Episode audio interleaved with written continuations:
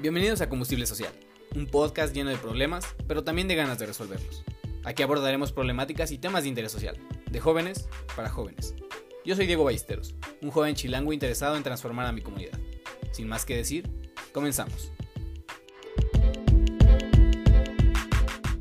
¿Qué tal bandita? ¿Cómo están? Espero estén muy, muy bien. Yo estoy muy feliz, muy agradecido de estar una vez más platicando contigo. Te agradezco mucho que te estés tomando un ratito de tu tiempo para cotorrear conmigo. Me pone muy de buenas poder platicar con ustedes. Y bueno, te doy la bienvenida al episodio 12 de Combustible Social.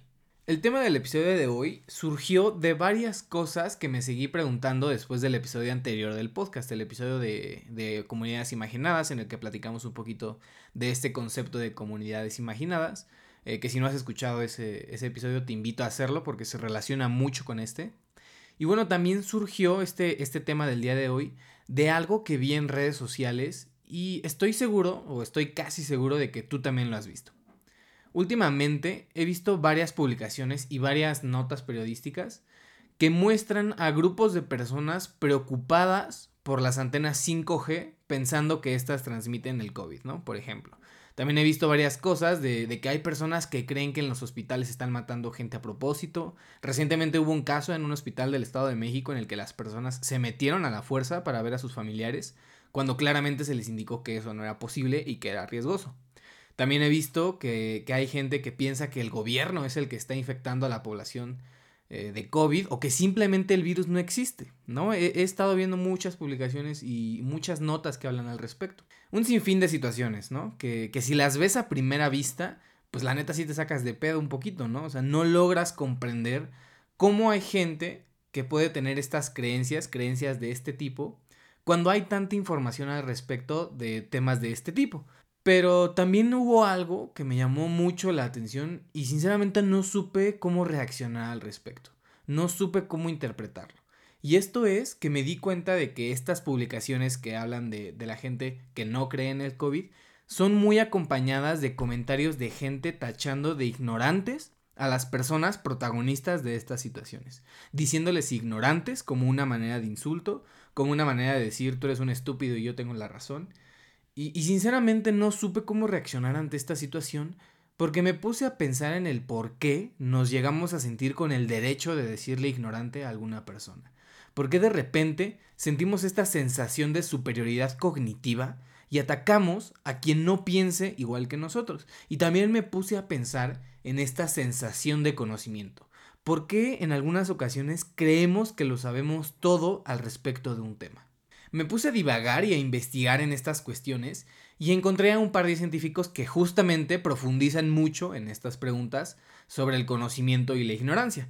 Estos científicos son Steven Slowman y Philip Fernbach. Y justamente tienen un libro titulado La ilusión del conocimiento o The Knowledge Illusion. Y me puse a, a, conocer más sobre sus teorías y sus explicaciones y creo que llegué a varias cosas bastante interesantes. Primero vamos a iniciar con la parte del conocimiento, esta sensación de que sabemos mucho de muchos temas. Y vamos a entrar con esto con un pequeño experimento. Quiero que pienses qué también crees conocer el funcionamiento de un zipper y quiero que en una escala del 1 al 10 sitúes el conocimiento que tienes de un cierre. Un zipper es un objeto extremadamente cotidiano si utilizas chamarras, jeans, pantalones. Realmente creo que todos los días, sin falta, utilizamos zippers. Entonces, en teoría, deberíamos de conocer a la perfección cómo funcionan. Ahora, si ya pusiste en la escala del 1 al 10 tu conocimiento acerca de los zippers, hagamos la segunda parte de este experimento quiero que intentes explicar a profundidad cómo funciona un zipper. Quiero que intentes explicar a detalle cada parte de su mecanismo. Es más complicado de lo que creías, ¿no? Un zipper no nada más sube y baja. Tiene un mecanismo más complicado que eso. Entonces, quizás tu sensación de conocimiento sobre su funcionamiento bajó. Ya no estás tan seguro de tus conocimientos sobre algo tan cotidiano como un zipper. Ya no crees saber tanto de un zipper. Y déjame decirte algo, esto pasa con prácticamente todo lo que te puedas imaginar. Sabemos menos de lo que creemos saber. Y esta ilusión de conocimiento se le llama ilusión de profundidad explicativa. Es un nombre súper mamón y súper apantallante, pero vamos a intentar explicarlo de manera sencilla con un ejemplo. Imagina que ves una nube a lo lejos. Probablemente la agarras de alguna forma, la ves densa, llena de volumen y de sustancia, como si pudieras agarrar un pedazo de esa nube con la mano. Pero si alguna vez has pasado por una nube viajando en avión, o si has visto algún video de un avión pasando a través de una nube, te podrás dar cuenta de que esa ilusión de sustancia y de volumen desaparecen. La nube simplemente se deshace. Pasa exactamente igual con el conocimiento y esta ilusión de que sabemos cómo funcionan las cosas porque las vemos de lejitos.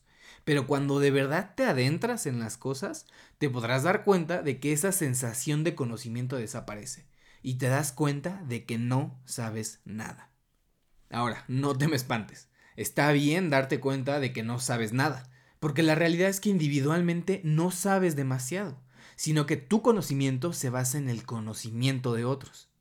Lo que sucede es que la mente humana no está diseñada para almacenar ni procesar grandes cantidades de información. No está diseñada para entender fenómenos complejos de una sociedad y un mundo cada vez más complejos. Individualmente no se puede, pero para lo que sí está diseñada la mente humana es para colaborar. Quizás tu mente sí sea capaz de realizar operaciones matemáticas, sea capaz de analizar el lenguaje, de interpretar señales corporales, de coordinar movimientos, de entablar conversaciones, pero si te pido que crees un plan económico universal que sea capaz de resistir crisis económicas mundiales, las cosas cambian. Y no es que te hagan falta conocimientos, sino que la mente humana, de manera individual, no está preparada para darle soluciones a problemas sociales tan complejos. Un gran problema que tenemos en la sociedad es que utilizamos modelos irreales de gente que creemos extremadamente inteligente. Creemos que Isaac Newton, Albert Einstein o Stephen Hawking de repente se les vinieron a la mente soluciones tan complejas a fenómenos tan complejos. Pero la realidad es que todos los cimientos de sus conocimientos son conocimientos de otras personas. Claro que fueron personas brillantes, pero en mi opinión, sus grandes conocimientos y, descubrimientos no son solo el resultado de sus IQ, sino que son el resultado de haber logrado comprender y utilizar a su favor el conocimiento colectivo. Como ya lo dije anteriormente, la mente humana no está diseñada para darle solución a fenómenos tan complejos, pero sí está diseñada para colaborar. Entonces, el conocimiento realmente útil no es individual, sino que es colectivo. Individualmente no sabemos mucho y no tenemos una capacidad de análisis ilimitada, pero podemos usar este instinto de colaboración y apoyarnos en el conocimiento de otros. Debemos de empezar a notar que el conocimiento no es único de una persona, sino que es compartido. El conocimiento es un fenómeno social. Ahora, esta explicación del conocimiento nos hace retomar algo que dije anteriormente, y eso es que individualmente sabemos muy poco. Esto nos lleva a la siguiente conclusión. Todos somos ignorantes, pero no solo por la poca información que logramos procesar, sino por el hecho de no estar conscientes de lo poco que sabemos. Y no te espantes, la ignorancia no es un fallo, no es como que tu mente no funcione de manera correcta. La ignorancia es algo natural y algo que viene predefinido en nuestra mente. Así que acéptalo, eres ignorante. Después de haber aceptado esta conclusión, no hay razón por la cual llamar ignorante a alguien cuando en realidad todos lo somos. Y no hay manera de decir que alguien es más ignorante que otra persona porque en realidad todos tenemos muy poca información en nuestra mente. Pero lo que sí sucede es que algunas personas son más conscientes de su ignorancia, algunas personas son más conscientes de lo poco que saben, y no solo eso, sino que están dispuestas a apoyarse en el conocimiento de otra persona que también es ignorante. Y el estar consciente de tu propia ignorancia y de lo poco que en realidad sabes es algo increíble, porque te abre las puertas de la colaboración y abre el acceso a nuevos conocimientos, conocimientos que nunca hubieses podido adquirir tú solo. Estar consciente de tu propia ignorancia te permite cuestionar y ser cuestionado, porque en realidad no tenemos suficiente información como para defender a muerte una posición. No importa qué tan apasionado estés de un tema, nunca vas a tener la suficiente información para defenderlo a muerte. Esto no quiere decir que abandones tus creencias o posturas ante algunas situaciones. Al contrario, de verdad es necesario que tengamos posturas personales a pesar de no tener suficiente información porque si no al final del día caeremos en un nihilismo y nada tendrá sentido para nosotros. Pero siempre debemos de estar conscientes de que lo que sabemos puede estar equivocado y que lo que creemos saber de manera individual en realidad es conocimiento colectivo.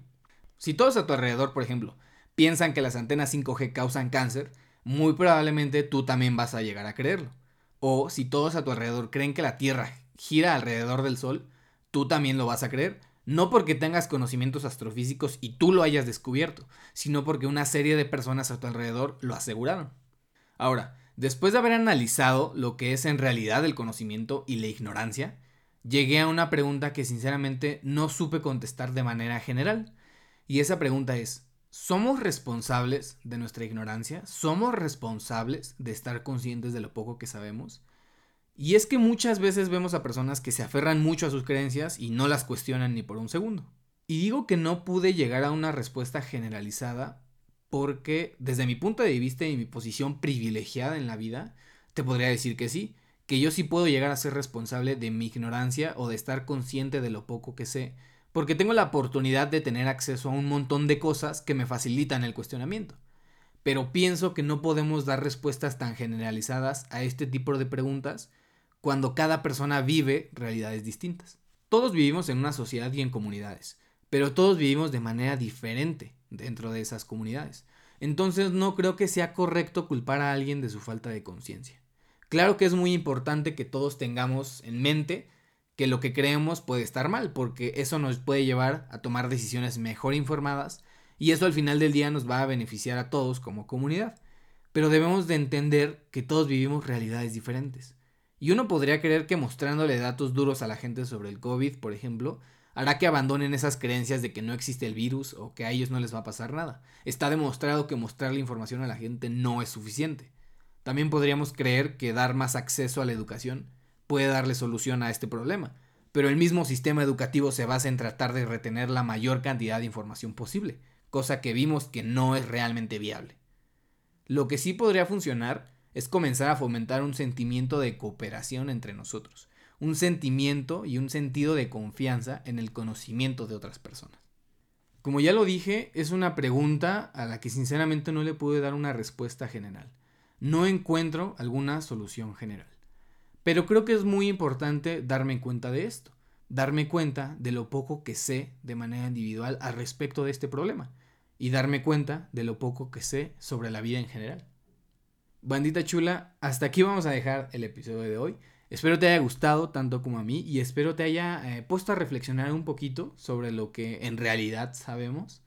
Si te gustó, me ayudaría mucho que lo compartieras en tus stories de Instagram y me etiquetaras. Estoy como arroba Diego F. Valles. También si quieres entablar alguna conversación eh, respecto a este tema o muchos otros, también me puedes mandar un mensaje por ahí. Y bueno, sin más que decir, cuídate mucho, te agradezco mucho que te hayas tomado un ratito de tu tiempo.